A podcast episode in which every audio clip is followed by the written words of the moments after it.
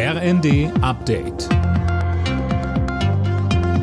Stündlich neu. Auf den Punkt informiert. Ich bin André Glatzel. Guten Abend. Mit Blick auf mögliche Engpässe bei der Gasversorgung setzt Wirtschaftsminister Habeck auf Solidarität innerhalb Europas. Die Länder sollten sich gegenseitig helfen. Mehr von Manuel Anhut. Deutschland und Tschechien haben sich dazu bereits positioniert mit einer Absichtserklärung, die Habeck und der tschechische Industrie- und Handelsminister in Prag unterschrieben haben. Wegen Wartungsarbeiten liefert Russland gerade kein Gas mehr über die Ostsee-Pipeline Nord Stream 1 nach Deutschland. Zehn Tage soll der Lieferstopp dauern, es wird aber befürchtet, dass Moskau den Gashahn dauerhaft zudrehen könnte.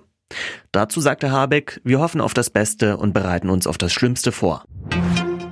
Die EU-Gesundheitsbehörde empfiehlt eine weitere Boosterimpfung für alle über 60.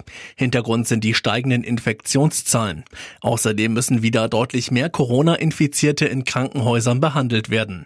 Gesundheitsminister Lauterbach sagt zur Empfehlung sinnvoll und überfällig.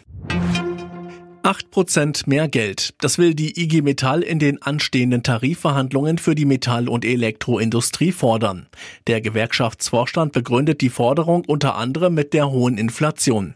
Etwa 3,8 Millionen Beschäftigte arbeiten in Deutschland in der Branche. Im EM-Aufgebot der deutschen Fußballnationalelf der Frauen gibt es einen Corona-Fall. Lea Schüller ist positiv, sie wurde umgehend isoliert. Die Angreiferin hatte beim 4 zu 0 Erfolg im Auftaktspiel gegen Dänemark ein Tor erzielt. Morgen trifft die DFB-Auswahl im zweiten Gruppenspiel auf Spanien. Alle Nachrichten auf rnd.de